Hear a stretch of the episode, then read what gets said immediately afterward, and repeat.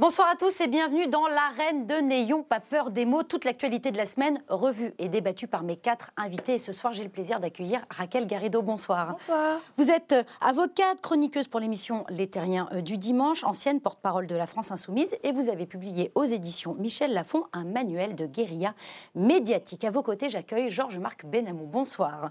Vous êtes journaliste, écrivain, producteur et scénariste. En face de vous, Georges-Marc, on retrouve Alexandre Devecchio. Bonsoir. Bonsoir journaliste au Figaro et au Figaro Magazine. Et enfin, celui qui revient jouer à domicile, c'est vous, Claude Guesguen. Bonsoir. Vous êtes député Les Républicains de Paris, membre de la Commission des Affaires étrangères ici à l'Assemblée nationale. Merci à tous les quatre d'avoir accepté mon invitation. Merci aussi à vous euh, qui nous suivez, mais vous nous suivez à la télévision, mais aussi euh, sur les réseaux sociaux, sur notre page officielle euh, Facebook et sur notre compte Twitter, hashtag NPPM. Et voici tout de suite le sommaire de l'émission en images. On en parle, ils en débattent dans la presse écrite, à la télévision. La date fatidique est dans toutes les têtes et pourtant, sans vouloir vous spoiler les résultats des élections européennes, toutes les enquêtes démontrent qu'une fois encore, c'est bien l'abstention qui devrait obtenir la majorité des voix. Quand un Américain vient à Paris, cela peut inspirer une très belle comédie musicale, mais cela peut aussi provoquer la colère et l'indignation. Steve Bannon est-il un réel danger pour la France et l'Europe ou simplement le chiffon rouge d'une majorité en manque d'arguments? Le scénario du pire est envisagé si la liste Parti socialiste Place publique obtient moins de 5% des voix. Elle n'enverra aucun député au Parlement européen. Alors, pour sauver le soldat Glucksmann, tous les anciens poids lourds du Parti socialiste se réveillent. Mauvais timing, désaccord sur l'éventuelle relecture. Deux titres de la presse quotidienne régionale ont fait couler beaucoup d'encre en refusant de publier un entretien avec le président de la République. Depuis 11 ans, la famille Lambert se déchire concernant l'arrêt des soins de Vincent. La justice française dit oui, l'ONU dit non et le débat s'enflamme. Ils sont huit à avoir été convoqués par la Direction générale de la sécurité intérieure. Huit journalistes accusés d'atteinte au secret de la défense nationale quand eux préfèrent invoquer la liberté de la presse. En Alabama, aux États-Unis, interrompre sa grossesse est devenu un crime puni d'emprisonnement. Doit-on craindre un recul de nos droits aussi ici en France? Anne Hidalgo a fait un pari cette semaine, le pari d'une ville végétale. La maire de la capitale veut repenser l'espace qui va du Trocadéro à l'école militaire pour en faire le plus grand jardin euh, de Paris. Et pour finir cette émission, une question. Est-ce qu'on vote comme ses parents? Eh bien pour Marlène Schiappa, la réponse est non. On verra ce qu'il en est pour euh, mes chers invités. Euh, mais je vous propose tout d'abord de revenir sur les toutes dernières enquêtes, les tout derniers chiffres des intentions de vote. À deux jours du scrutin, la classe politique se mobilise pour les élections européennes. Et pour tenter de contenir au maximum l'abstention qui s'annonce majoritaire, le gouvernement a lancé une vidéo et un hashtag pour inciter les citoyens à se rendre aux urnes. Ça donne ça.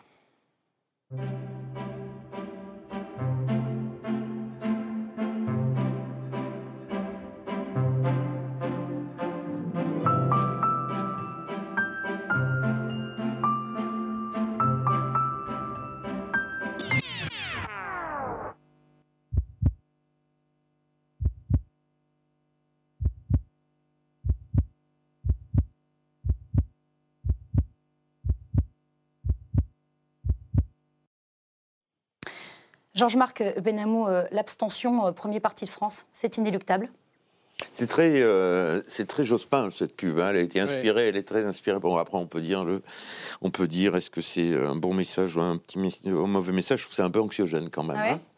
Ah hein. alors l'abstention, est-ce que, écoutez, comment dire, c'est compliqué, mais en instance, il faut dire aux abstentionnistes qui doivent, qui vont fermer leur gueule après s'ils s'abstiennent.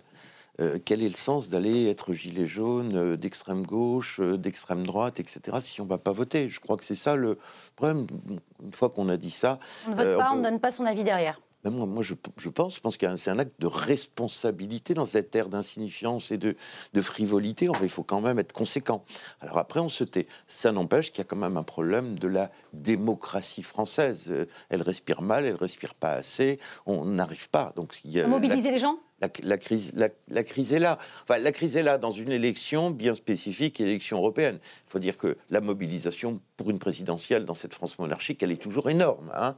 Mais euh, là, il y a toujours moindre pour les y a un problème de passion démocratique euh, pour la question européenne. Pour la question européenne, et on le sentait On peut y en reparler tout à l'heure. Moi, j'ai des souvenirs précis avec Mitterrand 92, Maastricht. On le sentait déjà à ce moment-là. Déjà à cette époque-là on n'a pas réussi à, mobiliser les gens. Alexandre Devecchio, on parle là encore une fois de 57% d'abstention, peut-être comme en, 2014, peut-être un peu plus, un peu moins. Moi, je ne fais pas la morale aux gens. Euh, désolé, Georges-Marc, je ne suis pas forcément d'accord euh, avec toi. Je pense que si on ne veut pas aller voter, on peut ne pas aller voter tant que le vote blanc ne sera pas reconnu. Euh, finalement, s'abstenir, c'est aussi. Ça veut dire quelque chose? Ça veut dire quelque chose, bien sûr. Ça veut dire qu'on ne se sent pas représenté. Alors, c'est vrai qu'il y a 33 listes, mais je pense qu'il y a beaucoup de gens qui ne vont pas voter parce qu'ils pensent que le, le Parlement européen, de toute manière, a peu de pouvoir, que ce qu'on leur propose euh, ne leur va pas. Donc il faut plutôt s'interroger sur la crise euh, de la démocratie, notamment de la démocratie représentative. À mon avis, que de faire la morale aux gens, ça sert à rien. Ensuite, sur ce clip, quand même, parce que le, fond du problème, euh, faisons pas semblant de, ne pas le voir. C'est un clip gouvernemental officiel. Hein. Je le rappelle, c'est pas le clip de la République en marche. Non, c'est le clip de, du ministère de l'Intérieur pour inciter les gens. de l'Intérieur. Si moi, je, moi je, je pense que je suis pas naïf, je comprends bien ce qui est dit. Ce qui est dit en gros, c'est si vous n'allez pas voter, attention, le grand méchant loup Marine Le Pen euh, va gagner.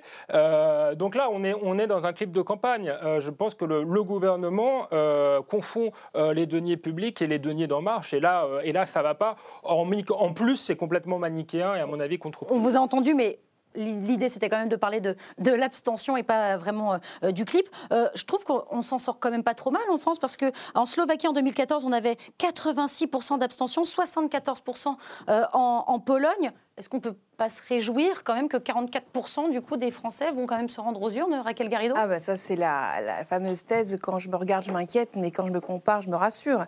Mais non, ce serait, euh, ce serait feignant de réfléchir comme ça. Je pense que c'est un message. Alors bien sûr, euh, on peut considérer que dans les pays de l'Est, euh, l'entrée, on va dire, de la démocratie, il y, y, a des habitus de voter qui étaient peut-être pas là au départ et qui ne sont pas évidents à acquérir. Mais clairement, de toute façon, il y a une désaffection de la part de tous les peuples européens vis-à-vis de ce Parlement européen qui, au final, a très peu de pouvoir face à la Commission et au Conseil, parce qu'on en revient au, au fonctionnement de l'Union européenne elle-même qui met à distance en réalité le Parlement et à travers le Parlement euh, euh, les populations. Par exemple, les quelques outils qui existent comme les grandes pétitions, des choses comme ça, n'aboutissent jamais. Il y en a eu une très grande sur le glyphosate, par exemple, ça, n'aboutit mmh. jamais. Donc les gens l'ont très bien compris et, moi je trouve aussi, euh, comme Alexandre Devecchio, que les gens savent quand aller voter ou pas en fonction, ou décident en fonction de l'efficacité qu'ils y trouvent euh, pour accéder au pouvoir, pour exercer leur pouvoir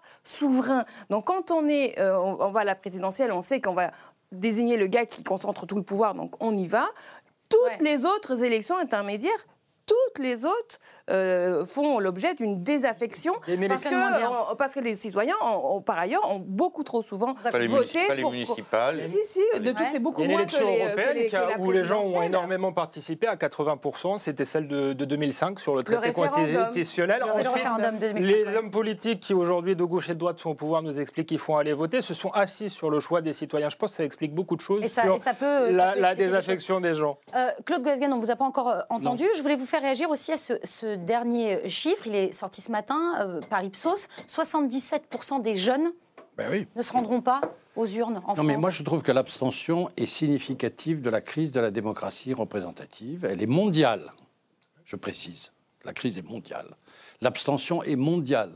On voit bien que. C'est pas un problème français. Non, notre système démocratique colle mal avec l'évolution du monde du 21e siècle. Nous tendons de plus en plus vers des pouvoirs concentrés, des pouvoirs autoritaires, des pouvoirs qui sont même de plus en plus totalitaires.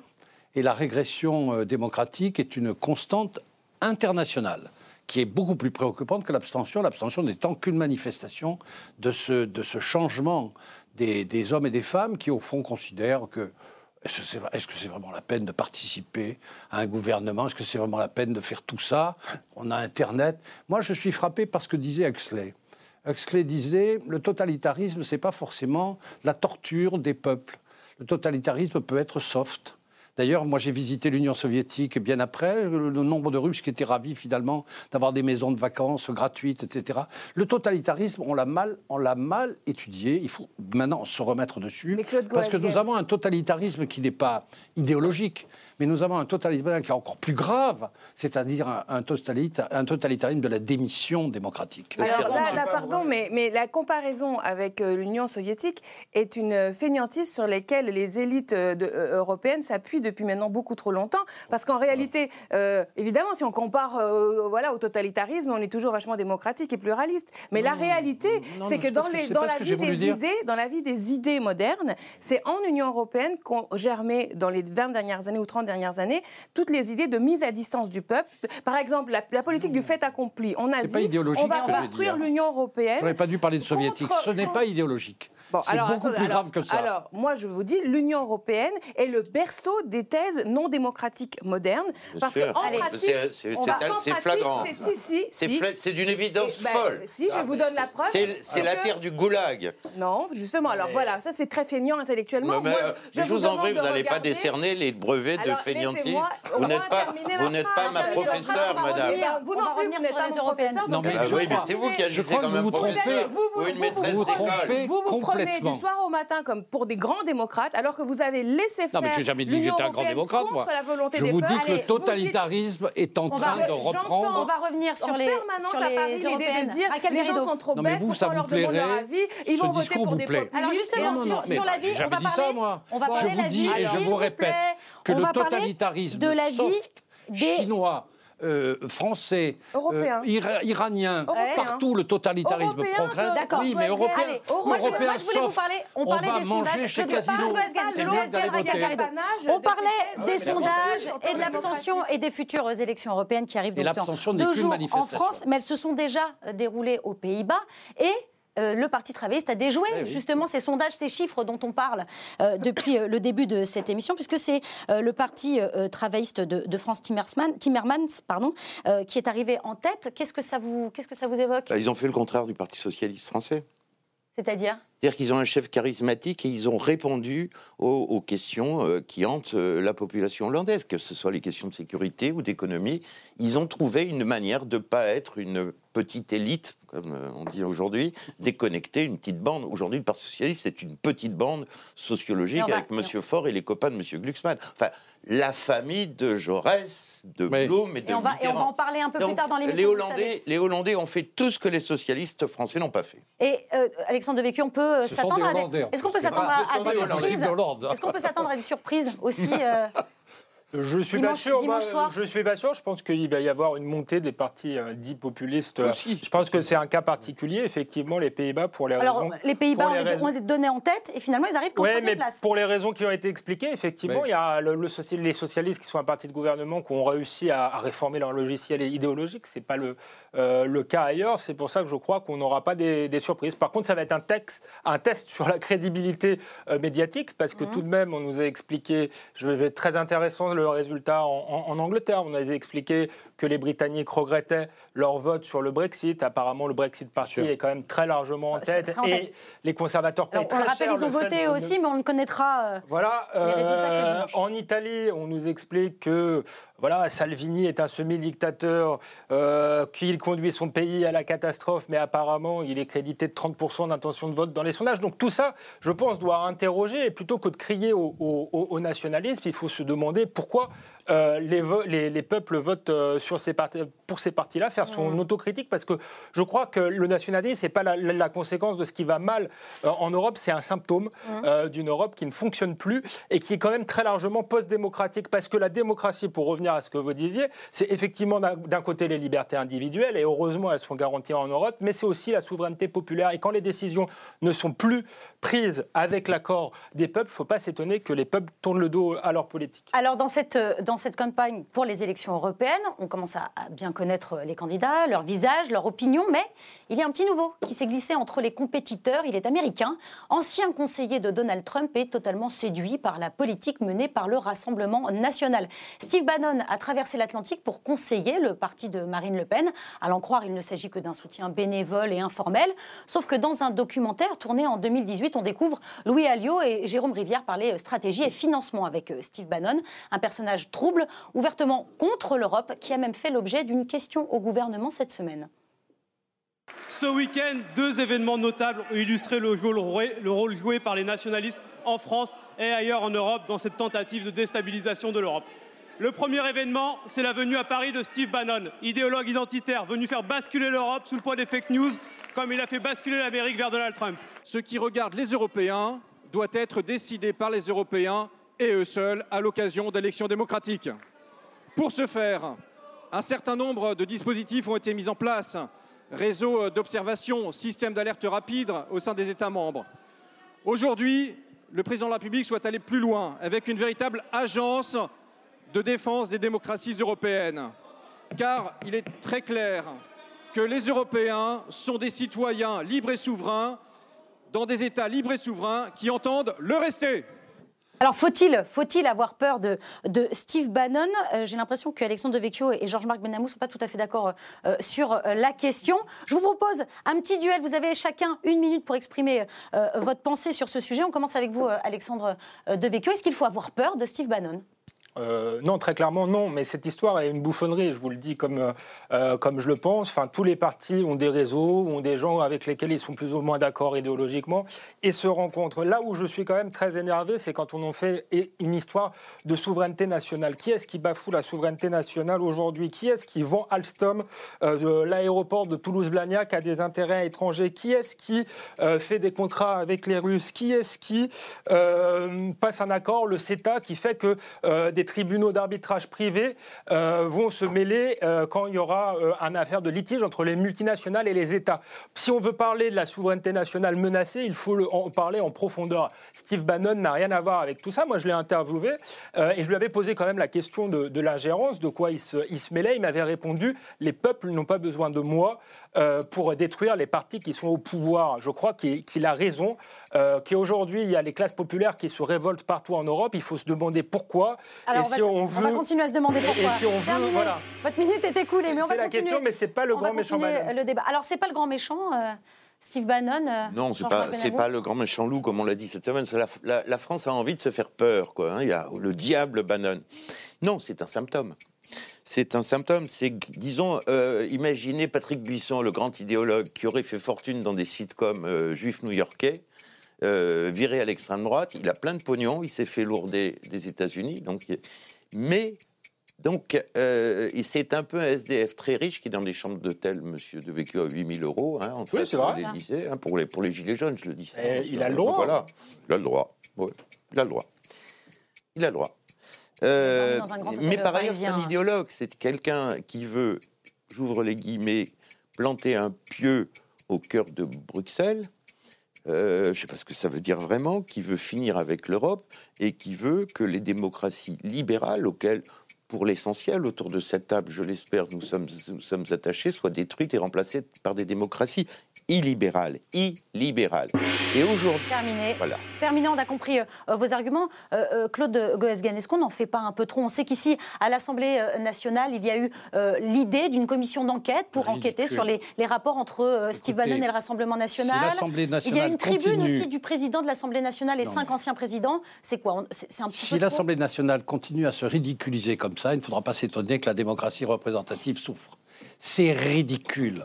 Le secrétaire d'État qui a répondu comme il a répondu fait honte à la démocratie représentative.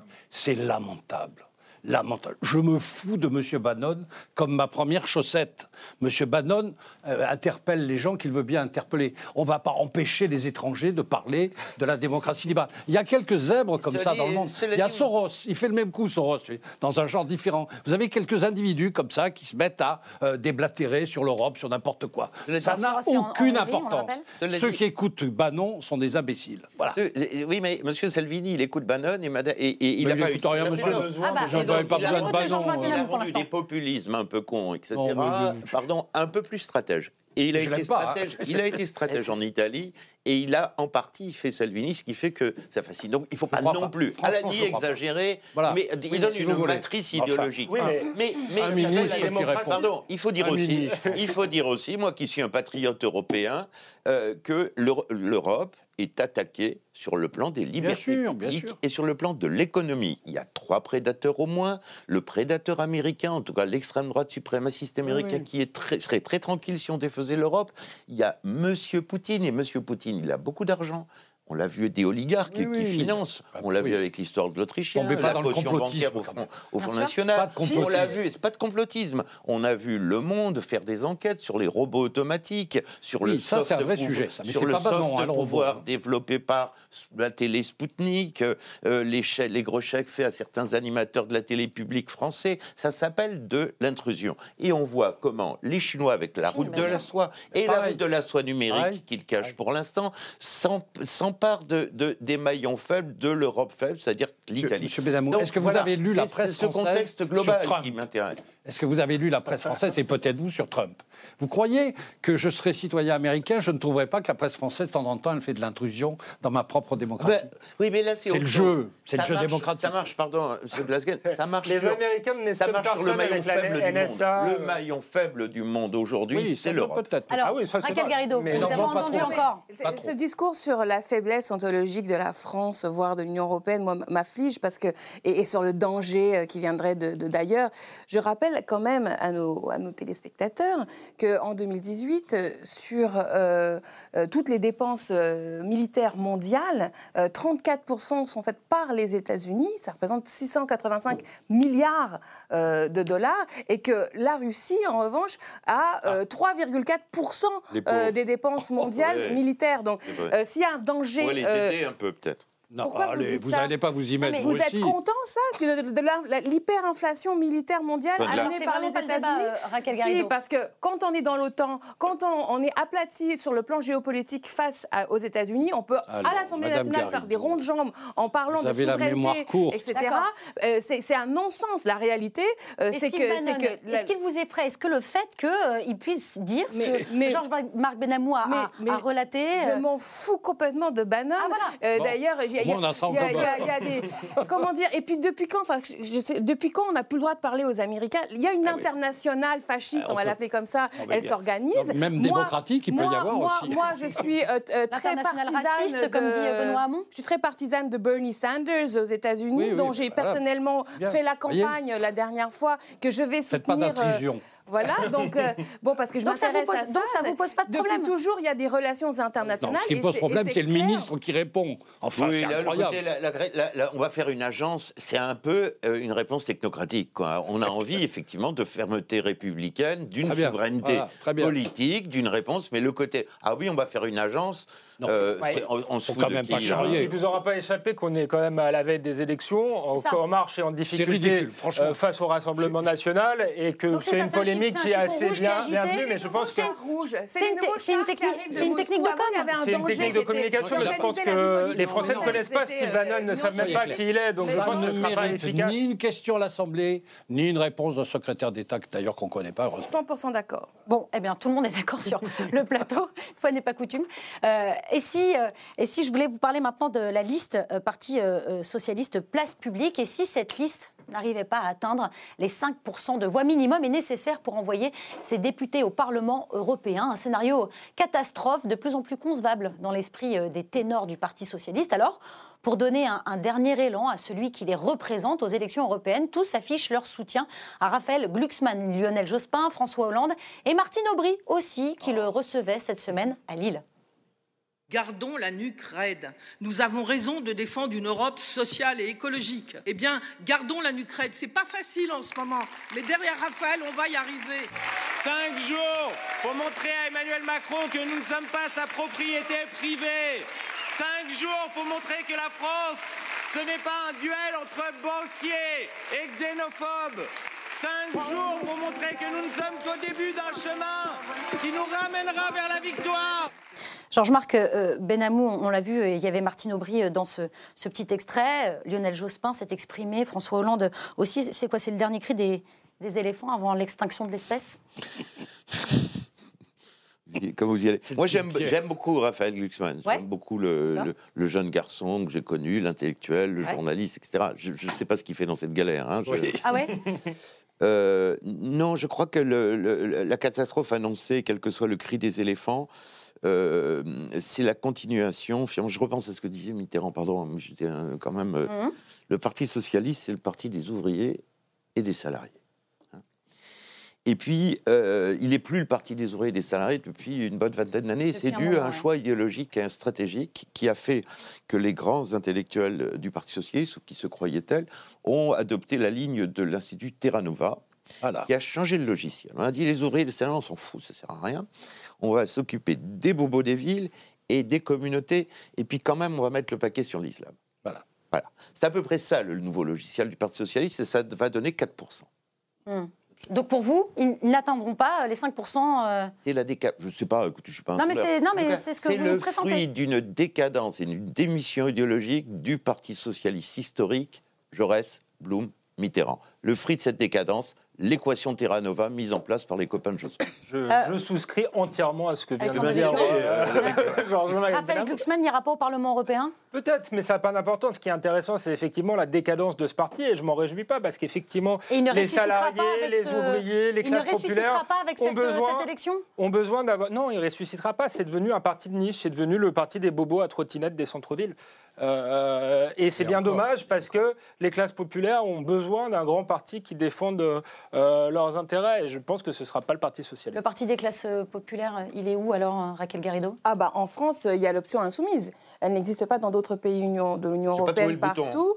et où, où, effectivement la, chute du Parti communiste et de la social-démocratie, comme en Italie, a abouti à la disparition complète et totale de toute force politique, voilà, de d'essence émancipatrice, humaniste, etc. En France, il y a au moins l'option insoumise, mais euh, comment dire, on, est là dans la geste dégagiste de, mai 2017, et euh, de ce côté-là de l'échiquier, il, y, a la question de savoir si cette, cette geste va continuer et se hmm. parachever par effectivement la disparition entre guillemets euh, du Parti socialiste. Ah oui, d'accord. Donc là, on parle de la euh, disparition, c'est-à-dire que c'est pas le phénix. Il ne renaîtra pas de ses cendres. Ah ben, je ne vois pas pourquoi. Oh, il y a ah. nulle part. C'est pas le sens de l'histoire. Enfin, ah pas. Il y a nulle part le Parti socialiste ne peut euh, prétendre à incarner l'alternative à, l'Union, voilà, l'Union européenne libérale, etc. Moi, je ne suis pas aussi définitif. Hein. Je veux dire, si le logiciel est changé, s'il y a une incarnation charismatique, la régulation du capitalisme par l'alliance entre la liberté et le Raphaël social, n'est pas assez charismatique? Ah oui, c'est Ça reste une nécessité. Je veux dire, on doit réguler le monde et le capitalisme. Et grosso modo, ça peut se passer comme ça. Mais, ça, veut dire. Ça ne passera pas par la personne de, Raphaël Glucksmann. non on change de logiciel et on change de. Justement. Oui, moi, je, partage un peu l'avis de M. Benamou. D'ailleurs, pour les libéraux, on est exactement dans la même situation. On s'en sort un peu mieux, mais pour le moment. Mais en réalité, ce sont deux idéologies qui souffrent là encore de la mondialisation. On voit bien qu'il faut qu'elles se recentrent complètement, qu'elles se restructurent, qu'elles se refassent. Il faudra des années, sans doute. Ce qui aggrave un peu la situation du Parti socialiste, c'est que quand on regarde En Marche, quand même, on est surpris de voir le nombre d'anciens socialistes qui se trouvent En Marche. Que les Strauss-Kahniens ont quand même été extraordinaires. républicain au gouvernement et pas que. non, mais les Strauss-Kahniens, les, les, les, jospinistes et tout, qui avaient un peu de nez, sont partis à temps derrière Macron. Et en réalité, on voit bien que leur poids est extrêmement fort en marche. Donc évidemment, ça ne facilite pas les choses pour le Parti socialiste. Cela étant, nous sommes en phase de mutation. Et moi, je souhaite que quand même les idées du Parti socialiste modifiées, ça s'appellera plus socialiste, sans doute ni social-démocrate, parce qu'on voit bien qu'en Allemagne, c'est pareil. Euh, il y, y, a des, y a des idées à promouvoir pour le monde en pleine mutation. Sinon, je répète, nous irons vers des démocraties de plus en plus totalitaires et Vous parlez de, de, mutation, cette alliance, euh, Alexandre de Vecchio, avec euh, Place Publique, c'était pas une bonne stratégie Je crois que Glucksmann, c'est un, un élément que, bon, courageux, intellectuel. Ils se, sont trompés Non, ils ne sont pas trompés, mais ah bah, ça n'existe pas. Parce que si la stratégie c'était de tuer Glucksmann, euh, je pense qu'ils vont y arriver. mais, ça n'est pas très important. Franchement, ça n'est pas très important parce qu'il n'y a pas d'idée nouvelle là-dedans. Au fond, on est resté sur Terra Nova, quoi. Et Terra Nova, on voit bien que c'est un cul sac. Ça a marché, ça a permis peut-être à Macron de passer d'ailleurs. Le, hein Parti Socialiste et euh, l'UMP, LR, etc., c'était les deux mamelles de la, de la Ve ben République. les deux grands partis qui organisaient cette alternance, qui faisait qu'au final, sur les questions européennes ou économiques, on ne changeait jamais rien et que le peuple se retrouvait toujours, toujours cocu. C'est deux bah, grandes idées qui ne vous plaisent pas. Et qui ne pèse pas à moi, ça c'est certain, mais ça on s'en fiche, ça ne parlait pas non plus aux Français qui ont dégagé ces mouvements-là massivement en mai 2017 au bénéfice d'un révolutionnaire, M. Macron, qui s'est présenté comme tel, hmm. et avec... Euh, voilà. Bon, donc aujourd'hui, on est en train de gérer euh, le, comment dire, la, farce euh, Macron, parce qu'en réalité, il n'avait rien de révolutionnaire, il a beaucoup continué la politique de Hollande et Sarkozy. Mais, parle encore mais c'est pas pour autant de la liste Hollande et Sarkozy, les gens en sont nostalgiques. Non, mais la liste publique, c'est résiduel. Vous parlez toujours en termes de parti. C'est très curieux. C'est pas un problème de parti, c'est un problème d'idées politiques sur lequel on est à sec ah. sur le. Non, mais ça, c'est intéressant. Euh, Sarkozy et Hollande avaient les mêmes idées politiques sur le plan économique. Ça, c'est restons, restons sur cette liste. C'est un peu schématique. En fait, la vérité, c'est qu'il y a une partie du Parti socialiste qui était libérale et qui est aujourd'hui euh, chez Macron. Et c'était le gros du Parti socialiste. Là, ce qui reste, c'est effectivement ce que je disais tout à l'heure, le gauchisme culturel, les bobos euh, des centres-villes.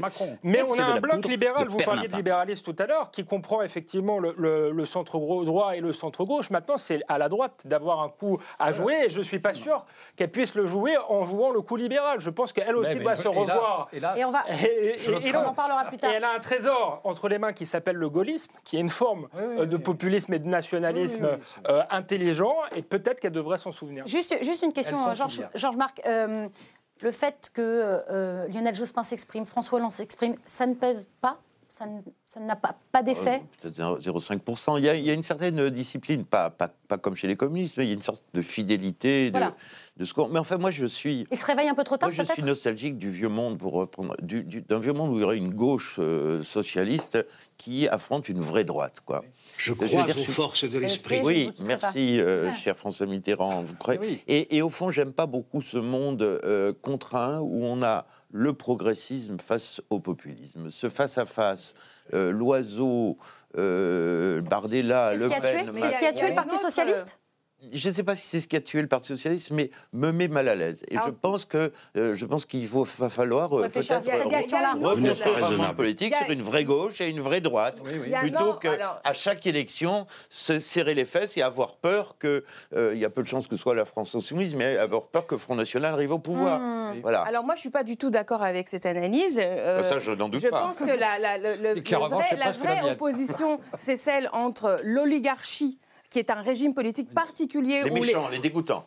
Oui, ah, ça. Et, et peut-être lui, qu'est-ce que c'est un oligarque mais, lui mais, Georges Moi, je suis un oligarque. elle, est-ce qu'elle est un oligarque. Ah Comment on définit l'oligarchie, Madame Garrido? Comment on définit ceux à qui on va couper la tête? Quelles sont les listes? Selon l'étymologie euh, grecque, euh, oligarchie, ça veut dire le gouvernement des peu. Donc vous avez peu de personnes qui concentrent le pouvoir Alors comment on fait la liste de ceux à qui on va couper la tête? Il y en a beaucoup quand même. Et Emmanuel Macron, Emmanuel Macron, que, que ça vous plaise ou non, a réunifié l'oligarchie française dans sa composante qui venait de la social-démocratie et dans sa composante qui venait de la droite. Et à partir de là, à partir du moment où, tant qu'il y a du le macronisme est l'incarnation des intérêts de l'oligarchie, il y a une grande dispute et une grande controverse pour savoir de quel côté va tomber la défense de l'intérêt du peuple, soit du côté des Lumières, soit du côté euh, d'un fascisme, voilà, quelque chose de très sombre. Il est là le vrai enjeu, la vraie controverse. C'est la grande différence entre Madame Garrido, entre Madame Garrido et mon analyse. Moi, je crois, même si je ne suis pas marxiste, je suis marxien, je crois à la lutte des classes. Elle, elle croit à la lutte du peuple vertueux contre l'oligarchie méchante. Elle va dire un mot calme, moi. Non, Claude Guesguel, puisqu'on continue d'évoquer la campagne européenne, mais cette fois du point de vue, écoutez-moi s'il vous plaît, de la presse quotidienne régionale. Deux titres ont refusé cette semaine de publier dans leurs journaux l'entretien auquel le président de la République les avait conviés pour parler d'Europe. La Voix du Nord et le Télégramme n'ont pas souhaité participer à l'interview collective d'Emmanuel Macron pour des questions d'équité et de relecture imposées par l'Élysée. Euh, le chef des élus républicains à l'Assemblée applaudit la démarche des deux rédactions. On écoute Christian Jacob. Je, trouve cela purement scandaleux. Cette confusion des genres entre président de parti euh, et président de la République, rien ne fait état de la place de la France dans cette interview. C'est vraiment une interview de chef de clan euh, et je trouve ça scandaleux. Après l'utilisation qui a été faite du grand débat obliger, enfin convoquer la, presse régionale euh, à reprendre son, interview. Et je veux saluer les deux titres euh, qui ont refusé, hein, euh, la, Voix du Nord et le, Télégramme. cette occupation de l'espace à quatre, jours des, élections européennes, ça me choque au, plus haut point. Et tout cela dans un silence absolu du CSA qui, comme d'habitude, est aux abonnés absents. Alors, je m'adresse euh, à vous, euh, Georges-Marc Benamou, vous, l'ancien euh, patron de presse. qui a raison dans cette histoire? Est-ce que vous, vous l'auriez publié, cette moi, je vais répondre de manière schizophrénique. En tant que journaliste ou directeur de journal, je n'aurais pas publié. Ah oui Question d'orgueil être avec 24 euh, trucs, euh, etc. Non, on a euh, une sorte d'orgueil de journée, je ne sais pas ce qu'en pense de Vecchio, à dire on est seul, ou alors on fait un coup à deux journaux, une radio, une télé. Mais, là, toute la presse quotidienne régionale ensemble, ça vous dérange? Oui. Deuxièmement, en termes de communicants, c'est un truc qu'on a. Pardon, là j'ai aussi une autre casquette de communicant qu'on avait inventé avec Sarkozy au moment de son. moi, j'ai conseillé à ce qu'il lance sa candidature dans la PQR. C'est vrai que toute la PQR s'est alignée. Et on a lancé la mode. Bon. Et aujourd'hui, les communicants dont je ne suis plus abusent de cette méthode qui devient un peu étouffante et totalitaire. Je vois peut-être un peu trop aussi. Les grosses ficelles, voilà. Euh, Alexandre Devecchio avait, lancé la, campagne de 95 sur la absolument, sociale. Absolument, vous euh, avez dans raison. La presse, euh, non, non, non, non, Dans, le, dans, le, dans le genre, un seul journal. Dans un seul journal. Enfin, dans la presse ah oui, quand même. Le journal la de Lille. non, là, là, là, ce qui ne va pas, c'est l'aspect massif, oui, de réquisitionner tous les journaux de la PQR pour avoir son entretien. Non, je pense que, hein. je pense qu'ils ont, oui, peut-être qu'ils faisaient ça, mais c'est la liberté des journalistes de le refuser. Je trouve que ça les honore plutôt. Vous permettez C'est pas trop le fait de, de la PQR et tout, je comprends c'est l'accumulation des interventions du président de la République. C'était la goutte d'eau Oui, ça, trop, c'est trop, quoi. Ça tourne à la panique. Mais, un, président n'a pas le droit de parler euh, d'Europe Maintenant, il n'arrête plus, quoi. Ça fait 15 jours qu'on ne voit que lui. Depuis que les sondages ne sont pas bons pour En Marche, on a le président de la République en permanence. On a des photos du président de la République. Non, là, là quand même, il y a un peu trop. Trop, c'est trop. Mm. Et je crois que ça, c'est un peu la goutte d'eau qui a fait déborder le vase. Cela étant, c'est vrai que euh, le problème de la presse est un problème à voir, euh, peut-être, mais enfin, on peut avoir tous les avis sur cette question. Euh, c'est trop le président de la République est là trop un chef de clan. Euh, si euh, Emmanuel Macron mobilise aussi son, son, électorat à travers ce type d'interview et, d'autres, il mobilise aussi ceux qui veulent voter contre lui. Donc c'est ça s'annule, non? On va voir. On va voir l'effet que tout ça a, notamment sur l'abstention, parce que c'est ça le paramètre euh, pour juger de savoir si l'effet anti-Macron a provoqué un retour aux urnes des catégories euh, sociales qui ont intérêt à dégager Macron. Ça, on le saura, on saura dimanche. Pour le reste, euh, voilà. Est-ce que vous, quoi, vous, blâmez les, les neuf rédactions qui ont accepté de, de publier cette interview ou l'inverse? Je, trouve que par rapport à leurs lecteurs, euh, c'est pas forcément très euh, intéressant ni, très respectueux parce qu'en réalité, euh, quelle est la place faite à la PQR pendant tout le reste de l'année? Elle est, elle, est, elle est, bien faible, elle est bien faible. Et derrière ce grand mépris habituel, soudainement, hop, on s'intéresse à eux. Euh, bon, c'est une façon de. En, gros, c'est une. Et, puis en plus, tout ça est vain en réalité, parce que c'est une façon de parler à la France des ronds-points, à la France, euh, voilà, des, de, la décentralisation, etc. Parce qu'on a beaucoup entendu. En, en ce moment, il n'a que ça à la bouche, la décentralisation.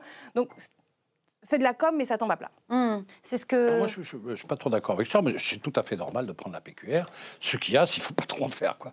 Depuis le grand débat et tout, c'est fini. On n'entend plus que ça. Le président, le Macron, le Macron, le Macron. Il aurait mieux fait de hein, prendre 5 minutes pour réfléchir à trouver une meilleure tête de liste. Ah, non, mais c'est vrai. C'est-à-dire qu'il a passé que Nathalie Loiseau. deux heures avec la PQR. Hein. Et, parce que Jean-Marc Benamou, c'est peut-être le candidat officiel de... Non, mais je ne nie pas les qualités intellectuelles, la rigueur, la connaissance de Nathalie Loiseau. Mais euh, je veux dire, on se pose la question de la compétence d'un chef d'État parce qu'elle n'est pas faite pour ça. C'est ah comme bah, euh, le petit Glucksmann qui est charmant et qui est, un intellectuel. Ils sont pas faits pour ça. Donc, euh, il aurait dû consacrer un quart d'heure à cette réflexion plutôt que tout ce temps passé. Le fait, le fait de le, Alexandre de Vecchio, le fait de relire aussi, qui était une des conditions aussi de, la publication de cette interview. Qui, qui, peut parfois se faire, que moi je peux comprendre, mais c'est. Alors certains disent que c'est c'est la règle. C'est la liberté aussi de, des journalistes de, le refuser. Il faut, faut, faut, faut, se mettre d'accord. Euh, faut se mettre d'accord euh, avant. Moi, je pense ça vous choque ou pas qu'on impose de relire bah, ça peut être une demande euh, après aux journalistes de, de, le, faire ou de ne pas le faire. Et là, c'est le président.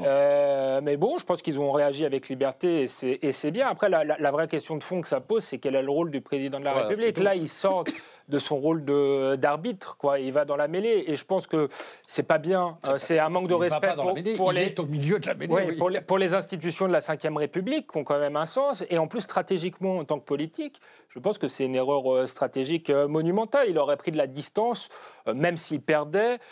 C'était une élection intermédiaire de perdu. C'est pas le premier à perdre une élection parce intermédiaire. Que là, du coup, il joue gros. Là, il, il, en a fait un réfiltre pour ou contre Macron. Il est quasiment assuré de le perdre. Il a créé, euh, je, suis assez d'accord, il a créé son propre piège. Il va se refermer, euh, bah, en tout cas, je ne l'espère pas, mais qui prise de se refermer le soir des élections. C'est-à-dire avoir dit il faut être le premier, c'est un référendum entre, etc., la lutte entre le bien et le mal, etc. C'est bien ce que je vous dis. Et, c'est quand même une erreur, alors qu'effectivement, il aurait pu banaliser ces, ces élections intermédiaires et ça serait passé. C'est une euh, question. je ne pense pas qu'il pouvait banaliser parce que compte tenu du mouvement des Gilets jaunes et de la, et de la dispute très forte qui, qui existe entre les 18% des gens qui ont voté Macron au premier tour, des inscrits, hein, qui ont voté Macron au premier tour en 2017 et les 82 autres pourcents qui sont mécontents aujourd'hui de l'état euh, de la représentation.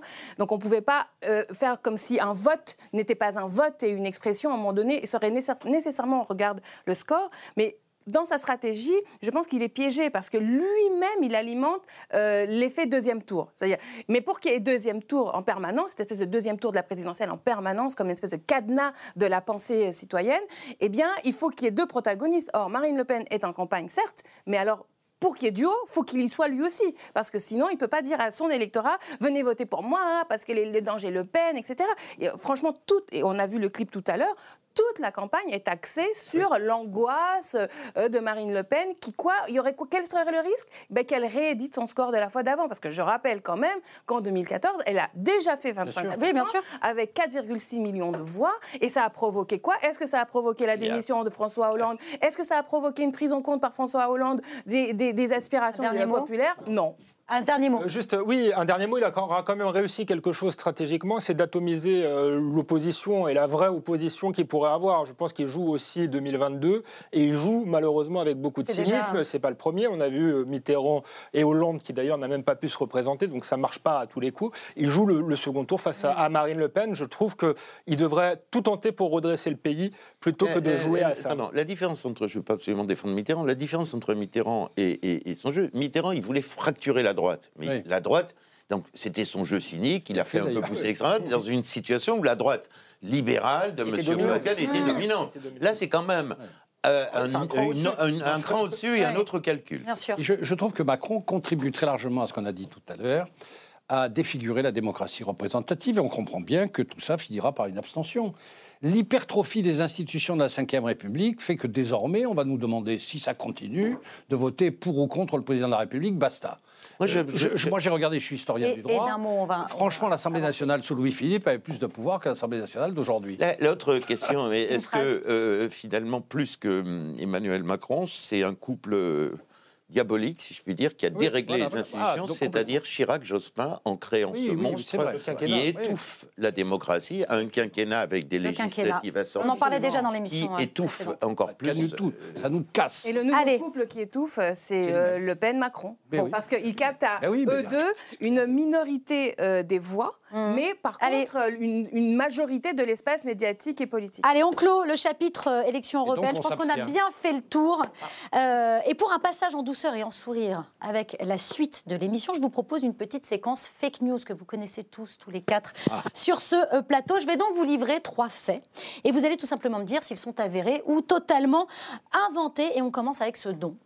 Cristiano Ronaldo aurait fait don d'un million et demi d'euros palestiniens pour le ramadan. Est-ce que vous en avez entendu parler? Non. Non, Des, dizaines de milliers de retweets euh, sur, ah les, sur Twitter, ouais. Non, ça vous dit rien? Eh bien, c'est totalement faux. on, est là pour, on est là pour le dire. Et pourtant, la rumeur a été partagée, je vous le disais, des dizaines de milliers de fois sur les réseaux sociaux. La popularité mondiale du footballeur est très souvent instrumentalisée par les générateurs d'infox. Alors, un conseil, quand ça concerne Cristiano, vérifiez l'info. Allez, deuxième info, figurez-vous que l'on peut trouver dans les 250 000 contributions envoyées sur le site, euh, du grand, euh, euh, le site internet du grand débat national, plus de 2 millions de fautes d'orthographe. Est-ce que c'est imaginable? Oui, vrai, mais je, me suis dit que c'est finalement assez peu. Ah bah vous avez raison. Un point, un point pour Georges-Marc Benamou. Alors, ah c'est tout à fait vrai, mais, c'est pas, si mal. C'est pas si mal, et je vous explique pourquoi. Monsieur Flyrider et ses congénères. c'est ça, c'est ça. Il n'a pas dû participer. le site orthodidacte.com a donc analysé les 130 millions de mots jetés dans les 250 000 contributions. 2,39 millions d'erreurs linguistiques ont été détectées, ce qui donne 1,8% de fautes sur l'ensemble. Donc euh, dans cette étude, les accents et les accords, euh, ça, se pose un peu problème. Plus que ça. Mais euh, voilà, c'est pas si mal. C'est pas si mal finalement l'orthographe. Ce qui est drôle, c'est l'article de BFM TV qui dit 2 millions de fautes d'orthographe avec un S à orthographe. Ah oui, c'est possible. Ah c'est possible. Je l'ai vu passer. En effet, bon, ça arrive. Comme quoi, ça arrive. Mais vous savez, hein, l'orthographe est, est, plus qu'une mauvaise habitude. C'est une vanité, disait Raymond Queneau. Allez, une troisième et dernière info pour vous. Plusieurs représentants africains ont demandé un meilleur contrôle des naissances chez les Dupont-Aignan. voilà, ça vous fait rire. Vous avez compris, évidemment, c'était une blague. Une blague euh, du Gorafi qui prend le contre-pied des propos du président du Parti Debout la France qui prenait lundi dernier sur LCI un contrôle des naissances en Afrique. Au moins, ça aura le mérite de vous faire sourire sur ce euh, plateau. Allez, fini. C'est drôle sur un sujet triste. Exactement. Euh, fini les fake news et retour à la réalité euh, des faits, des faits parfois difficiles et complexes à analyser, surtout quand il s'agit du cas Vincent Lambert. Une situation très particulière, mais qui pourtant parle à chacun de nous. Depuis un accident de la route en 2008, Vincent Lambert est tétraplégique dans un état de conscience minimale. En 2013, l'équipe médicale qui le suit et son épouse décident de mettre fin à ses jours. Mais les parents de Vincent obtiennent l'annulation de cette décision. La guerre familiale et judiciaire s'est alors poursuivie jusqu'au Conseil d'État qui, le 24 avril dernier, validait l'arrêt des soins. Les parents de Vincent Lambert ont alors saisi la Cour européenne des droits de l'homme, qui confirmera elle aussi l'arrêt des soins. Alors, lundi dernier, le directeur du service des soins palliatifs du CHU de Reims interrompt la nutrition et l'hydratation artificielle de son patient. le soir même, le soir même, la Cour d'appel de Paris revient sur sa décision en attendant l'ultime recours déposé par les parents de Vincent, celui déposé auprès du Comité international de protection des droits des personnes handicapées. Reprise des soins donc et satisfaction euh, de l'avocat des parents qu'on écoute. On a gagné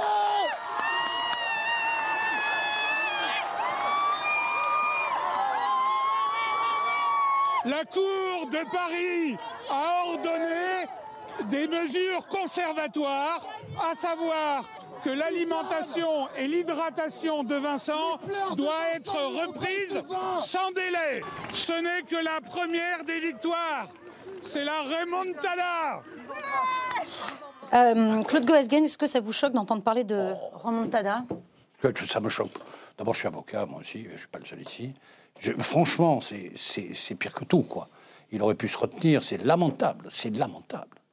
En réalité, il y a un problème juridique aussi dans cette affaire. Hein. La Cour d'appel, euh, moi j'ai lu un peu la décision de la Cour d'appel. Franchement, euh, qu'est-ce que vient faire le comité euh, Théodule de, l'ONU, quoi. l'ONU. Qu'est-ce que ça vient faire? Du coup, évidemment, enfin, des attitudes comme ça, c'est inadmissible. S'il faut refaire la loi, ben on la refera. à mon avis, quand même, il faut se calmer. Hein. faut se calmer. Donc, déjà, on va, Cela étant, je comprends la douleur des uns et des autres. Mais enfin, des avocats qui se conduisent comme ça. J'espère que, je ne sais pas à quel barreau il appartient, mais en tout cas. Claude Guesgen euh, rappelait. Le barreau lui euh, rappellera un peu de tenue. Euh, Raquel Garrido. Elle aussi est Comment vous regardez Non, mais dignitas et gravitas. C'est un sujet qui appelle vraiment de la gravité, euh, du calme. Enfin, vraiment, autant euh, il y a d'autres sujets des fois sur lesquels on peut exulter, manifester sa, joie, etc. Euh, et, en général, ce sont des combats où les deux protagonistes sont là librement au combat. Ce qui n'est pas le cas de, la personne principalement concernée, qui, dans ce cas, Vincent Lambert, est aboulique, c'est-à-dire qu'il ne peut pas manifester de volonté. Et donc, c'est sur, le, et c'est sur l'absence la, totale de volonté d'une personne humaine que d'autres sont dans un rapport qui, pour moi, là, c'est l'illumination. Ils sont illuminés, en fait. Mmh. Illuminés. Donc, ah, bon, mais c'est profondément triste et ça me donne pas, par ailleurs, envie beaucoup de gloser dessus non plus parce qu'en réalité, je trouve qu'il faut avoir une forme de réserve maintenant et laisser euh, les choses se faire. Hum. Alors, malgré tout, ce qu'on peut quand même regarder et analyser, c'est ce qui se passe dans ce cas précis. Euh, et notamment avec ce recours à, l'ONU. Que, comment vous regardez ça, Alexandre Devecchio? Bah, Moi, j'en veux, enfin, j'en veux, c'est une tragédie, mais je pense qu'il aurait été préférable, effectivement, que, que, les familles et les médecins arrivent à se, à, se mettre d'accord. Je crois que ce n'est pas une affaire qu'il fallait porter sur la place publique. C'est la tragédie d'un homme, c'est Antigone. Quoi. Il n'y a, mm. a, pas de, de, bonne solution. La difficulté, c'est qu'en plus, on, ne sait pas s'il est conscient, on ne sait pas quelle était sa volonté, quelle serait sa volonté. il y a quand même eu trois collèges de médecins successifs qui, sans se connaître, ont... Mais moi, je crois que c'est un tort de vouloir trouver de, euh, des enseignements, et ça peut être dangereux, que ce soit dans un sens pour les partisans d'aller plus loin dans le droit à mourir dans la dignité, ou pour ceux qui, qui, qui, veulent surtout ne pas aller plus loin, euh, je crois que ce serait dangereux de tirer des enseignements généraux d'un cas aussi euh, particulier et compliqué. Il faut que ça reste un cas particulier. Ça va devenir Moi, je, je, bien sûr, de la dignité, du silence, c'est compliqué. Moi, je suis, comme tout le monde, choqué par les avocats de la famille et cette horreur remontada et cette, ce fanatisme politique. Mais j'ai été choqué de la même manière l'après-midi par des gens qui, de manière très badine, des bobos parisiens euh, aimés par, euh, par euh, Terra Nova, qui disaient Mais il faut vite le débrancher, qu'est-ce que c'est ces réactions? mmh. Moi, je n'aime pas les, ces intégristes fous et j'aime pas non plus cette, ces combats militants absolus pour le droit de mourir, soi-disant, pour la dignité, parce que c'est quand même fragile, quoi. Il s'agit de la vie. J'entendais sur une radio, disant, mais quand même, il faut le débrancher. Enfin, on parle pas comme ça de la vie. Donc, euh, euh, dans la mesure où il souffre pas, pourquoi faire un acte de mort? Parce que c'est pas prévu par la, loi Léonetti. Non, on va, on va, on va en parler voilà, donc, euh, on va en toucher deux mots. alors, je vais peut-être pas faire plaisir à mes copains La proposition du ministre de la Santé est intéressante. Justement, sur cette loi Claes-Leonetti, appliquée depuis janvier 2016, voilà, est-ce qu'il faut la changer? Est-ce que, Moi, je préférerais qu'on règle ça autrement, parce que je sais bien qu'une loi de Parce que c'est une bonne loi? Oui, c'est plutôt une bonne loi. Mais on sait très bien que si ça revient dans l'hémicycle, ça va être épouvantable. Comme d'habitude, sur des lois de ce genre, ce sont des affrontements de, de, conception légitime. Hein. Et je préférais on hystérise, on hystérise le débat je me, je me, demande si on ne va pas être obligé d'y arriver. Je trouve que la proposition, je ne dis pas sous du bien du gouvernement, mais là, là, pour le coup, je trouve que la proposition du ministre de la Santé est intéressante et doit être prise en considération sur euh, la, le fait de, de dire avant. Bien sûr. Choses. Alors, justement, je voulais euh, simplement préciser que les demandes de directives anticipées affluent depuis euh, cette histoire. C'est peut-être la seule morale. C'est ça, c'est le seul enseignement, général merci, tirer de, de, de, cette histoire. 350 demandes en, en deux jours. Euh, on le rappelle, hein, c'est disponible sur Internet. Euh, est-ce qu'il faudrait la rendre obligatoire, cette, euh, Écoutez, ce formulaire, je, le remplir? Je crois que ça va. Là, pour le coup, ça va être législatif. Hein. Je ne vois pas qu'on puisse le faire uniquement par le règlement. je veux dire, en même temps, vous allez remplir un formulaire qui dira quoi Pas d'acharnement. Personne ne sait. Et, mais, ça ouvre, mais ça ouvre, nécessairement. Une fois qu'on parle de la, complexe, une fois qu'on légitime la volonté individuelle sur la durée de sa propre vie alors ça veut dire qu'on est intellectuellement prêt à organiser euh, le, droit, ce qu'on appelle le droit à mourir dans la, dans, la, dignité, qui est en fait l'euthanasie. Euh, voilà. Pas, tout à fait, parce que ça ne veut pas dire pour autant que la loi Leonetti est abrogée. Ça veut dire simplement, c'est un peu curieux, c'est un testament sur sa propre vie en cas de Ça veut dire qu'on est prêt à aller à l'étape suivante. Moi, je suis partisane euh, voilà, du droit à mourir dans la dignité. Je pense que, je pense que Vincent Lambert, l'affaire montre bien ce qu'il ne faut pas il ne faut pas en arriver à cette situation-là. Il faut que personnellement, on ait euh, cette liberté ultime, cette liberté ultime d'éteindre ah soi-même la lumière. Alors euh, évidemment, ça ne veut pas dire qu'on oblige les autres à faire de même, et c'est là où c'est ça qui doit être très très clair. Hein. facultatif. Euh, c'est un droit individuel et personnel. Aujourd'hui, en France, Jean-Marc Benamou, on estime à peu près 1700 personnes. les personnes, le nombre de personnes en état végétatif. vous, ne serait-ce que signifier en tout cas donner euh, euh, à une personne de confiance euh, et unique la possibilité de prendre une décision, ça vous semble au-delà de, au de, décider si on, veut mettre ou pas fin et comment, est-ce que le fait de dire, parce que c'est aussi ce qui, ce qui, se pose dans, dans le cas Lambert, c'est que l'épouse, la, vie de l'épouse n'est pas forcément reconnue. voilà.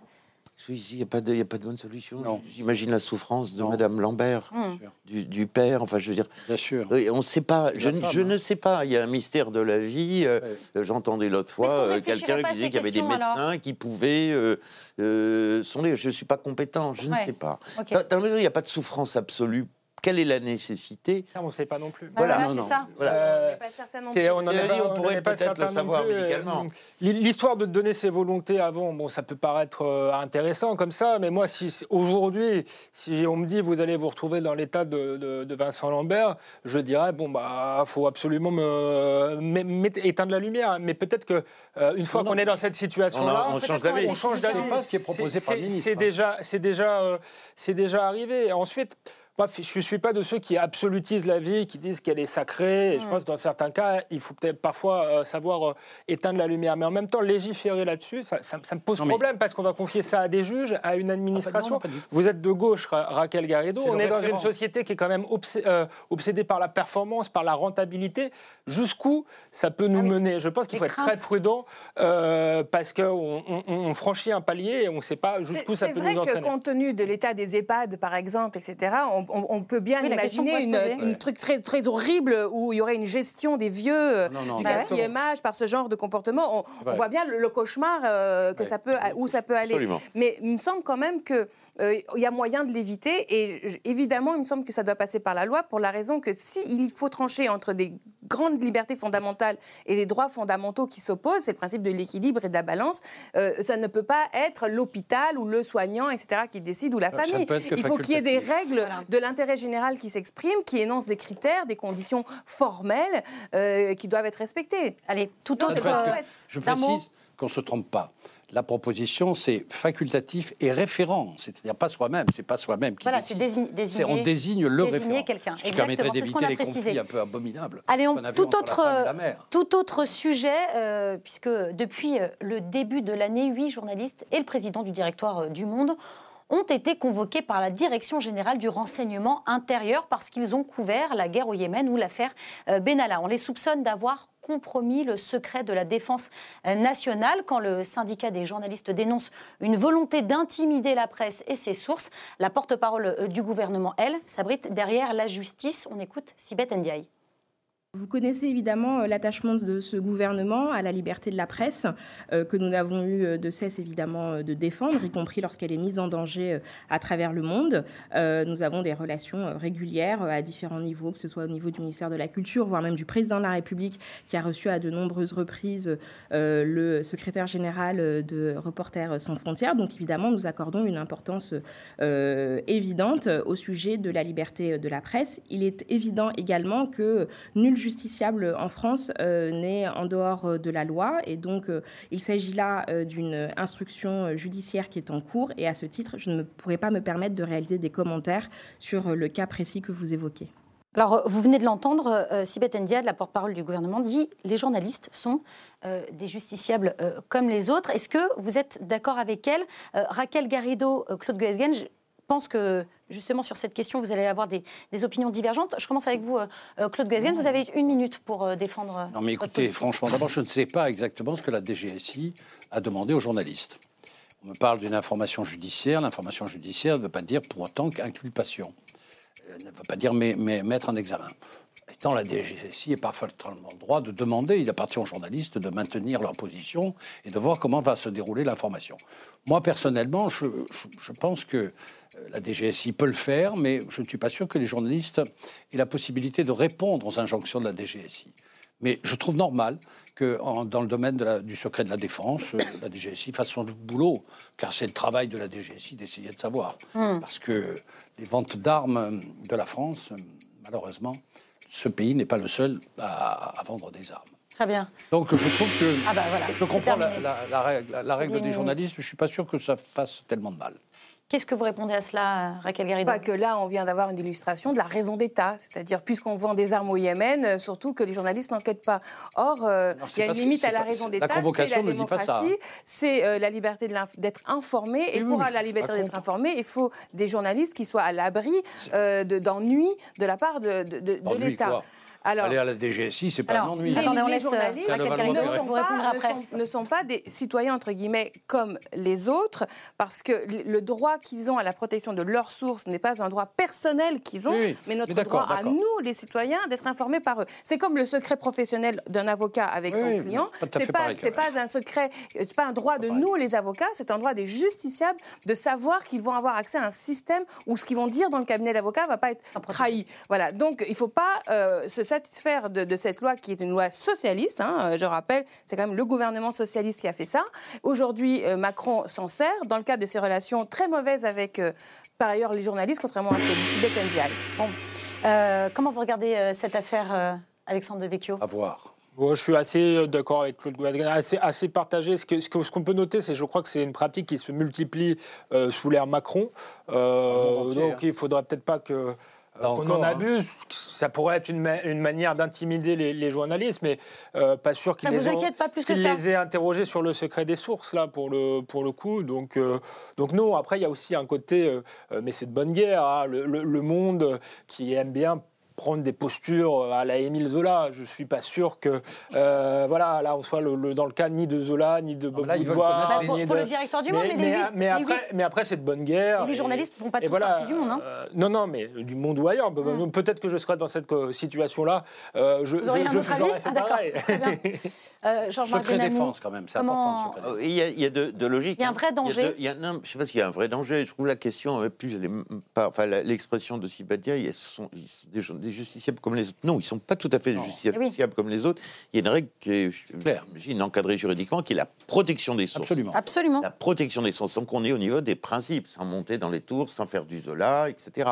La protection des sources, c'est un principe. Et c'est pas parce qu'on en fait des privilégié. C'est parce que théoriquement, en tout cas, si les journalistes font leur métier, c'est au service de la liberté, de la transparence, au service des citoyens. Ça, c'est le premier principe. Après, il y a le principe, un autre principe, et ça télescope, car la vie n'est jamais simple, c'est le secret défense. Et effectivement, si on perd 2 milliards d'euros ou 20 milliards euh, dans l'industrie de défense, c'est quand même un souci pour la France par rapport aux Saoudiens. Donc voilà, la vie n'est pas simple, il y a la confrontation d'un principe et disons euh, d'une notion d'intérêt national. En, l'occurrence, euh, la situation au Yémen était digne d'information et d'enquête, vu qu'il il y a une note de la DGSE qui stipule noir sur blanc qu'il est possible que des civils soient victimes des, euh, des, des, des armes françaises.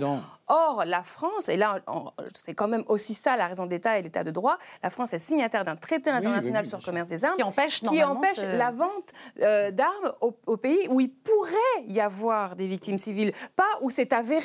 La formulation du, traité, de, ces, de mémoire l'article 6, euh, alinéa 3, euh, c'est il pourrait y avoir des civils. Or, il y a une note de la DGSE qui dit oui, il peut y avoir des victimes civiles. Donc, normalement, on devrait ipso facto immédiatement cesser la livraison Faites une commission d'enquête. Je suis d'accord qu'il y, ait une loi, mais en fait, il y a un scoop, hein, c'est que les armes tuent et que la guerre, ça fait du ah mal et qu'on au civil. Enfin, Faites une commission euh, d'enquête. Pourquoi vous ne le demandez pas bah, la, la, commission défense de l'Assemblée nationale a reçu par deux fois la ministre sur ce point. Mais pas une la, deuxième fois, la deuxième fois, qu'est-ce qu'elle a dit?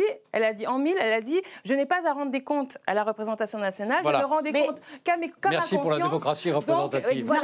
D'accord, mais Claude Gasgen, et après, pour aller chez Bourdin le lendemain, donner plus d'informations à propos de la livraison. C'est intéressant cet exemple, il est intéressant. Hein vous avez compris maintenant. Non, mais voyez, vous dites, euh, on n'a qu'à faire une commission d'enquête, mais est-ce que c'est pas juste le travail des journalistes?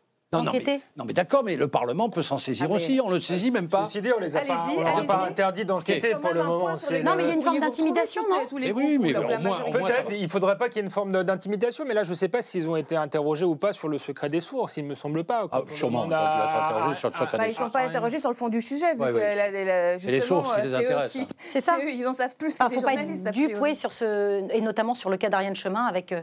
Chokri. Et oui, voilà. C'est évident que c'est les sources qui les intéressent. Non, mais c'est la pression. C'est comme Maître Gaspard on garde à vue. Il y a une pression, il y a un rapport exécrable entre Macron et les journalistes. Euh, Sibeth Ndiaye a été quand même euh, la personne qui a organisé la sortie du Palais d'Élysée de, du groupe des journalistes qui suivaient euh, l'Élysée. C'est la première fois que ce groupe de, journalistes accrédités n'est plus à l'intérieur Donc c'est aussi une manière d'envoyer un message. De la rue. C'est aussi une manière d'envoyer un message à tous les autres, à l'ensemble des journalistes qui voudraient peut-être enquêter sur d'autres sujets. Ben oui, mais ça, aura peut-être un, un, effet contraire. D'ailleurs, je pense qu'il y a une nouvelle génération de journalistes aujourd'hui qui, ne crois pas. qui, au contraire, euh, ont épousé le, fait qu'on vit dans une société panoptique. Hein. tout est filmé, on sait tout, et hmm. quand l'État ment, ça se voit beaucoup plus rapidement que ça ne se voyait avant. Georges-Marc Benamou, vous vouliez réagir? Non. Pas du tout. Non, mais il faut. moi, moi, je, quand l'État ment, quand il y a des secrets d'État, il faut savoir les révéler, etc. Mais je suis pas non plus un fan de cette société euh, panoptique où tout est transparent. je pense qu'une société a besoin euh, de secrets, de raisons d'État, parfois sur, sur, des sujets euh, militaires, etc. ça s'impose. Et je pense qu'il doit y avoir aussi une éthique de la responsabilité des journalistes. Ça s'applique pas à l'affaire Benalla. Je pense que l'affaire Benalla, dans ce cas-là, elle était totalement légitime à enquêter. Elle a bien fait de le faire a plutôt bien fait son euh, travail. C'est un scandale démocratique. Allez, autre euh, thème tout aussi euh, inquiétant, l'interdiction quasi totale de l'avortement en Alabama aux États-Unis, un État américain qui a voté la semaine dernière un texte qui interdit aux médecins de pratiquer des interruptions de grossesse sous peine de prison, même en cas de viol ou d'inceste. L'IVG sera alors considéré comme un crime. Euh, et depuis euh, quelques mois, les États euh, dominés par les conservateurs sont de plus en plus nombreux à voter des lois qui restreignent le droit à l'avortement, une situation qui préoccupe la secrétaire d'État chargée de l'égalité entre les femmes et les hommes. On l'écoute. Je partage pleinement le constat que vous venez de faire de façon très claire, celui de la régression des droits des femmes partout dans le monde. Aux États-Unis également, vous l'avez cité, en Alabama, désormais, les médecins qui pratiquent des IVG encourent jusqu'à 90 années de prison. Au Texas, on discute actuellement de la peine de mort pour les femmes qui auraient eu recours à une interruption volontaire de grossesse. Dans le Kentucky, les femmes sont obligées d'être protégées sous des couvertures et sous des manteaux pour avoir accès à des cliniques où elles peuvent avoir accès à un avortement. Ces situations sont gravissimes. C'est pour cette raison que la France s'est engagée auprès du mouvement She Decides des Nations Unies en menant des actions de plaidoyer international pour dénoncer les régressions chez nos partenaires, la Pologne, la Hongrie, les États-Unis d'Amérique et d'autres, et a engagé 10 millions d'euros supplémentaires cette année pour permettre aux femmes partout dans le monde d'accéder à l'IVG. Est-ce que cette situation vous inquiète, euh, Raquel Garrido? Ce qui se passe aux États-Unis, ça pourrait arriver en France? Bien sûr, de toute façon, le, corps des femmes, euh, euh, c'est toujours le, maillon faible. Hein. quand, quand la politique perd du pouvoir, il y a toujours une facilité à ça, voilà, aller chercher les femmes, comme, les, transformer, les réifier, les transformer en sous-citoyennes, et, voilà, et résoudre des problèmes politiques par, par leur entremise. En France, il y a un vrai recul sur l'accès à l'avortement. Le planning familial ne cesse de, le dénoncer, avec de moins en moins de lieux où on peut euh, avoir des avortements, avec euh, des problèmes dans la Sarthe aussi, des euh, limitations de la Sarthe fortes, etc. Donc bon, c'est bien Marlène Schiappa qui va donner de l'argent aux, militantes féministes de par le monde, c'est très bien, mais quand même, elle peut aussi balayer un peu devant sa porte parce qu'en France, ce n'est pas un droit qui est garanti pour les femmes française, parce que ça implique évidemment de l'argent, des services publics, voilà, qui, fonctionnent. Et on sait tous politique. qu'il y a un problème en France sur l'état de, de, de, pauvreté euh, de l'hôpital public en Pour parler, pour parler de, la France plus précisément, je voulais vous faire euh, réagir, Alexandre de Vecchio, sur euh, bah, les propos d'Alexandre, de, comment de ah, non, pas du tout, de Monsieur Bellamy. Donc j'ai son prénom m'échappe. François, François Xavier. Merci, François Xavier Bellamy, qui clairement voilà, refuse de s'indigner, refuse de, de, oui, de s'indigner face à ce qui se passe aux États-Unis. je pense qu'il y, a quand même la, liberté de conscience, euh, euh, d'expression. Ça, ça vous gêne pas Et moi, je crois que François-Xavier Bellamy ne dise pas, refuse de, voilà, de ah. condamner ce qui se passe en Alabama? Bah, D'abord, c'est un État, un, État souverain, mais, en plus, il faut dire tout ce qui se passe. Euh, moi, ça ne me choque pas. Bellamy euh, pense ce qu'il veut penser. Je pense que je suis attaché à la liberté de penser, et on sait qu'il n'est pas, à titre personnel, favorable à, l'avortement, donc c'est quand même euh, encore son droit. pour ce qui se passe dans les, États américains, il faut quand même tout dire, parce que ces lois euh, effectivement, ont été votées, mais ne seront pas appliquées, puisqu'elles violent euh, les lois euh, de la Cour suprême américaine. C'est le but, c'est ce qu'ils veulent. Le, but, c'est effectivement, vu qu'il y a plus de juges conservateurs aujourd'hui, c'est effectivement de faire changer la loi. Mais en fait, on n'y est, pas parce que la, Cour suprême revient rarement sur les décisions qu'elle a prises. et Donald Trump lui-même est modérément anti-avortement, je pense. Il a, on a bien vu qu'il qu'il avait, qu'il avait reculé. Il a mis des arguments provis dans ses discours à partir du moment où il est devenu le candidat des Républicains, là, il s'est exprimé en disant qu'il devait quand même y avoir des exceptions, les cas de viol, euh, etc. Donc simplement, c'était pour dire qu'il fallait euh, tout dire. Le, pour l'instant, il n'y a pas d'interdiction euh, dans les États, dans les États américains. Je trouve, pardon, je vous trouve embarrassé sur cette question. Non, je ne suis pas embarrassé. moi, je veux dire, moi, j'ai, sur le nom de la, la, démocratie, de la liberté, je ne fais pas de différence entre les suprémacistes blancs qui ont théorisé ce qui se passe en Alabama alors, et qui en général les flinguent sur des parkings. On a vu des films, mmh. comment on a anéanti euh, un certain nombre de médecins, voire de malades, mmh. avec les salafistes ou avec les frères musulmans qui emprisonnent la femme. Je trouve qu'il y a une offensive totalitaire mmh. qui est valable pour les amis de droite, puisque M. Trump était quasiment de, gauche sur cette question, puisqu'il prévoit des exceptions, c'est-à-dire les républicains d'Alabama et les frères musulmans même combat contre la femme et contre la liberté. Et c'est ce vent mauvais qui souffle sur le monde qui m'inquiète sans exception, monsieur, un combat, monsieur De Il n'y a pas des bons fachos anti-femmes euh, qui sont d'Alabama et des mauvais qui sont des, des À titre personnel, je suis pour l'IVG, mais je, mais moi, moi peut-être pas. moi peut-être pas, mais je sens que c'est une... Peu importe. C'est une menace contre les femmes et contre la liberté. non, mais on peut... On peut euh, sauf que là, ça, ça passe par la politique. Donc, je peux concevoir que des gens ne soient pas d'accord avec moi et pensent que l'avortement doit être encadré, légiféré. ça s'appelle la démocratie, ça n'a rien à voir. Encadré ou interdit. Ça n'a rien à voir avec le Encadré ou interdit de manière folle. Et est-ce qu'on peut, là, là, je pense que c'est effectivement excessif. la liberté du corps des femmes? Mais ça, c'est. Non, mais où est-ce que ça doit être encadré par la loi? Mais non, non, bien non, mais, euh, répondez. Je vous ai dit que répondez. Mais arrêtez, arrêtez. Est-ce qu'on peut concevoir la liberté pas du ça. corps des femmes Je n'aime pas, je n'aime pas vos méthodes. Soyons clairs. Je n'aime pas vos méthodes qui sont une espèce de chantage, mais pas un euh, à, l'émotion. Moi, je vous ai répondu très clairement. Moi, je suis favorable à l'IVG, mais je conçois qu'il y ait des adversaires euh, de l'IVG. Je les combattrai sur le plan de la raison. Les comparer à des salafistes euh, qui, qui sont parfois liés à des terroristes, ça me paraît un peu euh, excessif. Voilà, il n'y a pas des terroristes On va revenir euh, là-dessus, Claude Guesgen. Le, le, fait, le fait qu'il y ait même... Remarque, je trouve que Mme Chapa ferait mieux de s'occuper de la situation française et que là, elle se conduit comme un banon, euh, mais sur l'autre sujet, qu'elle ne s'occupe pas de l'intrusion. Cela étant, moi, ce qui m'inquiète, c'est de voir la montée des fondamentalismes américains on oublie trop souvent de dire que les Américains sont des gens qui sont fondamentalement, sur le plan religieux, peuvent être absolutistes. Et ce qui m'inquiète encore plus, c'est que de l'autre côté, en Iran, sur un sujet qui est proche, vous avez exactement les mêmes raisonnements. Et par exemple, le, le chiisme est un acte qui peut être un acte de désespoir, le chiisme. Vous savez, le chiisme, c'est pas le sunnisme.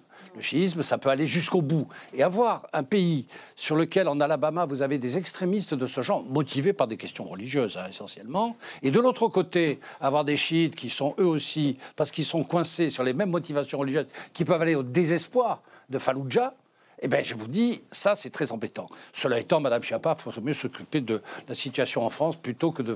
Oh, oh, je voulais personne, parler... personne ne peut être mandataire facilement. Ça, c'est effectivement, effectivement, c'est très difficile.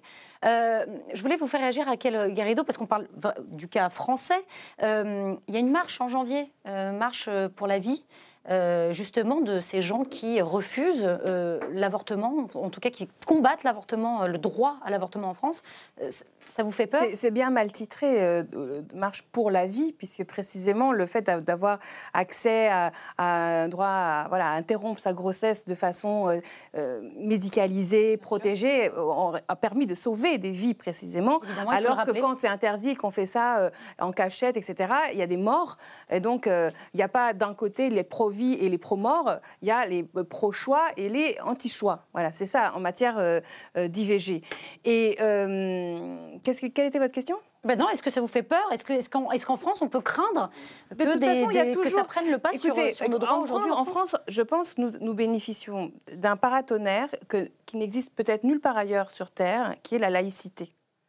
Parce que précisément le fait que on, intellectuellement on est séparé de façon euh, très distincte l'intimité de la foi euh, quelle que soit cette foi d'ailleurs, de quelle que soit la religion, euh, chiite, sunnite, euh, juif, catholique, autre, tout ce que vous voulez, et l'espace public, à ce moment-là, nous les femmes, ça nous prémunit de l'argument religieux pour venir euh, légiférer sur ce point. Voilà. et, ça insiste là-dessus.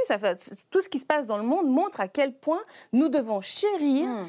incarner et défendre au quotidien la laïcité et euh, le fait que l'État ne joue pas de jeu malsain avec les communautés religieuses, d'où qu'elles soient. Vous devriez le dire à votre copine Obono la députée Madame Obono. Moi, je suis complètement d'accord avec vous. C'est on est d'accord sur le plateau, mais dites-le à Madame Obono, qui visiblement chez les mais Alors, elle n'est pas, là pour vous Je le dis sans agressivité. Non, mais elle n'est pas là pour vous répondre. Jean-Marc là était dans le programme de la France Elle a rédigé. Moi, je suis très favorable à la laïcité euh, en France, mais je ne suis pas sûr que c'est entièrement en rapport avec la question là. Dans votre rhétorique, vous faites croire qu'il n'y aurait euh, je parle du cas de la France, le cas des États-Unis est plus compliqué, que des extrémistes religieux euh, qui seraient euh, adversaires de l'avortement.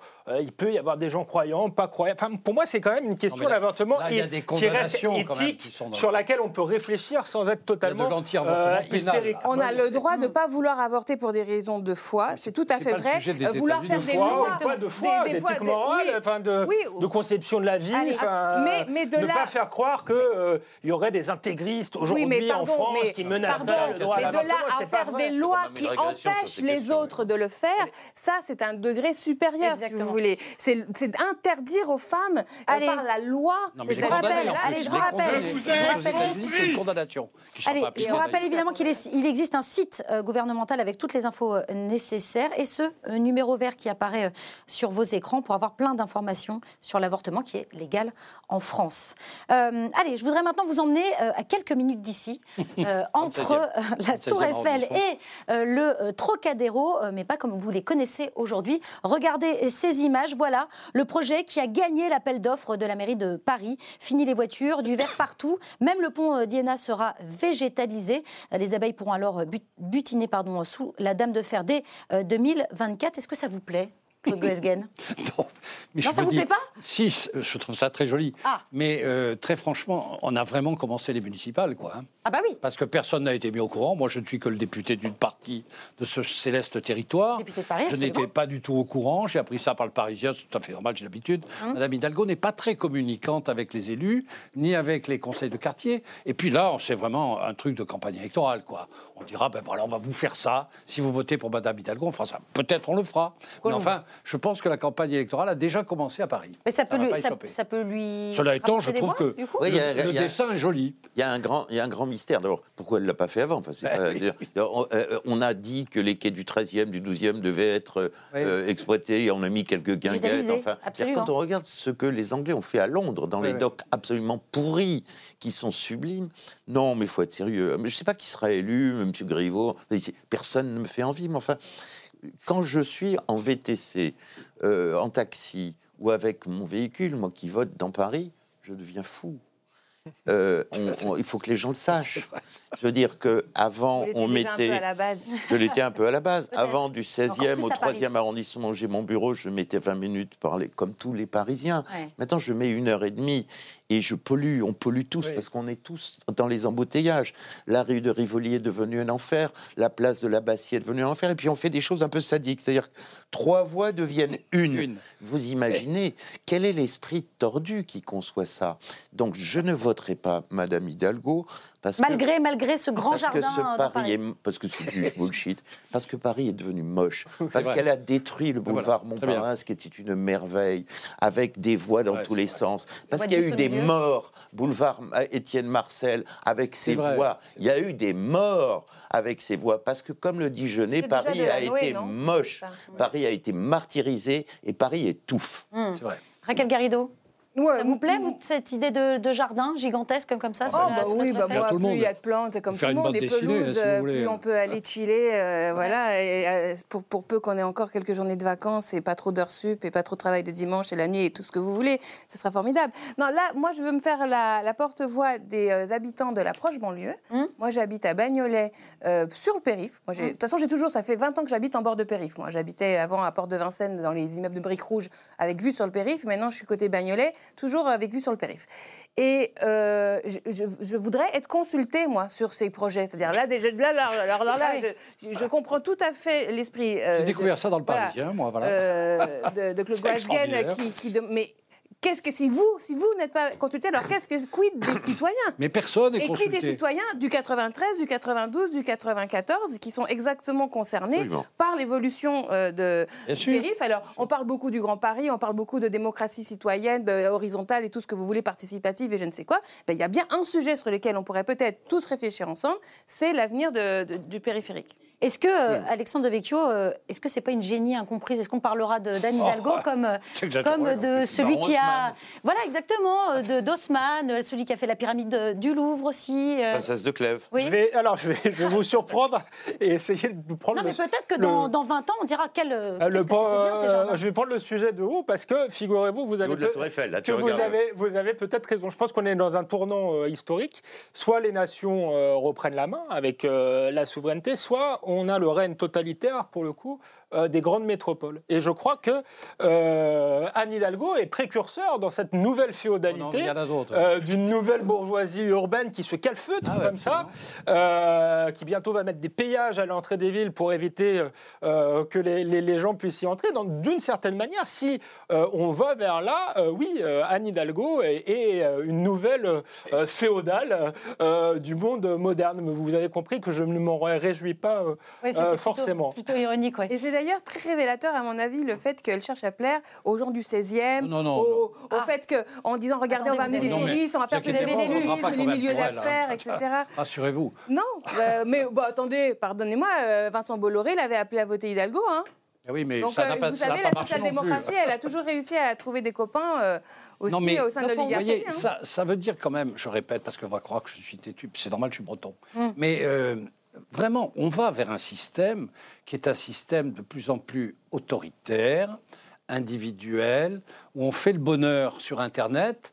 Et vous verrez ce que dit euh, Huxley, vous verrez que nous nous engagons vers un totalitarisme qui m'inquiète plus peut-être que les autres, dans la mesure où il, aboutit à un abrutissement complet, laissant le pouvoir à des gens sans foi ni loi. Et malheureusement, j'ai le sentiment qu'à Paris, comme dans les métropoles, on a un aspect de ce système qui est un système mondialisé. Il faut dire qu'à droite, vous n'êtes pas gâté. Oui, pas, pas gâté non plus, ça je reconnais. Allez, il nous reste quelques minutes. Quelques dernières minutes pour parler de l'hérédité ou non dans le vote. Et pour en discuter, prenons l'exemple du papa ah euh, de Marlène Schiappa, historien reconnu, qui affiche cette semaine son soutien à la France insoumise. Euh, est-ce qu'on vote comme ou contre ses parents, Raquel Garrido?